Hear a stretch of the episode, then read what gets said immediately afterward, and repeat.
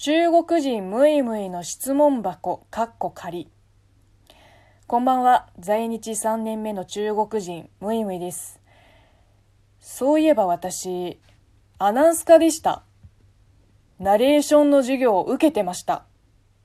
なんなら学校の授業で日本語のボイスサンプルいっぱい取ってました。なので今日は、えー、運営さんのこの応募企画、夢歌ナレーターに挑戦してみたいと思います。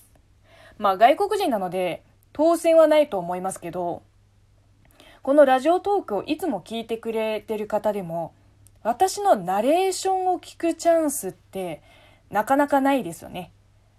ちょっと普段喋ってる時と一味違うムイムイを30秒ぐらいお楽しみください。私たちがやってきたのは神戸にある流通科学大学。なりたい自分を発見するをコンセプトに夢に向かう学生を応援する大学なんです。今回は注目のアーティスト5組が集い、若者に夢歌でエールを送りました。